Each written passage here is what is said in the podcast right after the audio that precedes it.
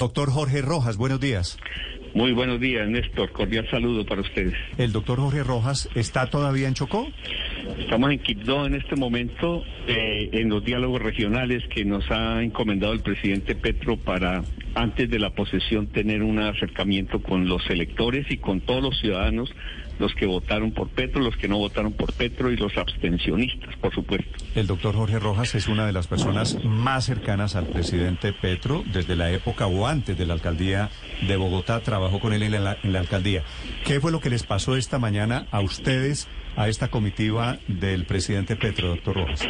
En realidad fue ayer, Néstor. Estábamos viajando por el río Atrato hacia el municipio de Bojayá en las horas de la mañana y hacia el mediodía, porque son tres horas de, de camino. Como a las dos horas fuimos interceptados por un grupo armado que eh, intimidó con armas a unos a una parte de la delegación. Somos nueve personas que estamos aquí y eh, lo agredieron, intentaron hacerle daño y finalmente le arrebataron el celular, lo lanzaron al río y dejaron claro que ellos hacen presencia en la zona y que ellos son los que mandan y que no se puede hacer ninguna actividad sin su permiso. ¿Supieron qué grupo era, doctor Rojas? No, pero todo parece indicar que son estos grupos que están reclutando personas aquí en el departamento del Chocó.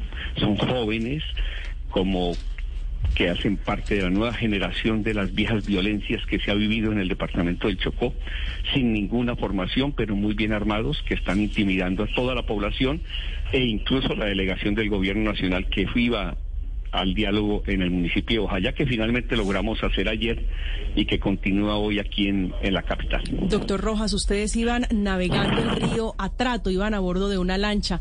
¿Cómo los interceptan? ¿Cuánto tiempo están ustedes retenidos por este grupo? Fue en un punto, en uno de los puertos, donde obligaron a la embarcación a detenerse.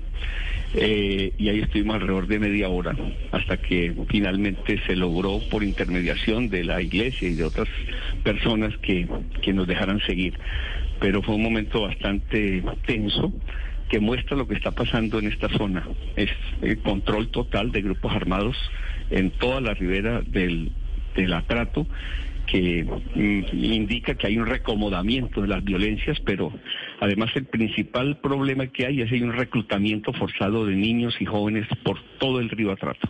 Y eso es lo que estamos viviendo ahora en esta nueva generación de violencia. Doctor Rojas, ¿hubo algún mensaje de, de estos hombres armados en torno a la presencia de ustedes, representantes del nuevo gobierno, en el Chocó? Yo creo que es un desafío al nuevo gobierno advertir que ellos son los que autorizan quién se moviliza y quién no se moviliza por el río. Delegación. Sobre eso quería preguntarle. ¿Ustedes se identifican como representantes del nuevo gobierno o ellos sabían quiénes eran los que iban en este viaje? En, en, el Chocó todos saben que veníamos a, cumplir una tarea del presidente Petro en Bojayá, que es un municipio donde Petro sacó el 92% de la votación.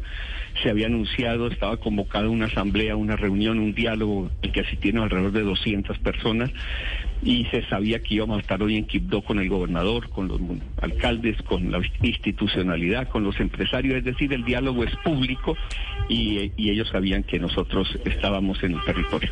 Sí. Eh, doctor Rojas, una pregunta final. Estaba aquí echando gabinetología al aire.